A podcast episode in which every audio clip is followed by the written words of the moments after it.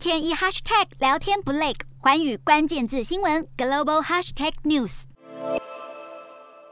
五名男子站在豪宅二楼阳台，挂起乌克兰国旗以及写着“这个房产获得解放”的布条。他们扬言将向逃离战争的乌克兰人以及其他需要庇护的难民开放这座豪宅，并称豪宅房间多到算不清。根据了解，这是俄罗斯铝业巨头德里帕斯卡位在伦敦市中心的豪宅，而德里帕斯卡是上周受到英国政府制裁的七名俄罗斯寡头之一。他的豪宅临近白金汉宫所在区域，也被戏称为“寡头区”，因为有很多富有的俄罗斯人在这里置产。而已经被制裁的英超足球队切尔西的老板阿布拉莫维奇，如今再面临澳洲制裁。澳洲外交部长潘恩表示，澳洲支持美国、英国、加拿大、欧盟和纽西兰的行动，对重要的俄罗斯人实施制裁。另外，有两名外交消息人士表示，欧盟也要冻结阿布拉莫维奇的资产。不过，随着欧美进一步扩大制裁，逐步禁止俄罗斯石油和能源进口，全球各地民众涌入加油站，生怕油价不断飙升。随着西方扩大经济制裁，莫斯科也急着寻找出口管道。